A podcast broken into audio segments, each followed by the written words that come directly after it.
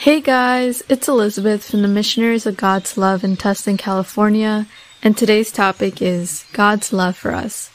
I want to talk about God's love because Valentine's is approaching, but I want to remind you that God loves everyone, no matter who you are and what you've done, no matter how imperfect and sinful we are. God always will have open arms for you and will always invite you to go with Him again. So don't be afraid that even if you tried Christianity or religion, don't be afraid to come back. Because God's love is very wonderful and marvelous, and it is such an amazing gift. It brings so much joy to my life, and I'm so happy to have a creator who loves me and knows me for who I am. Have a great day.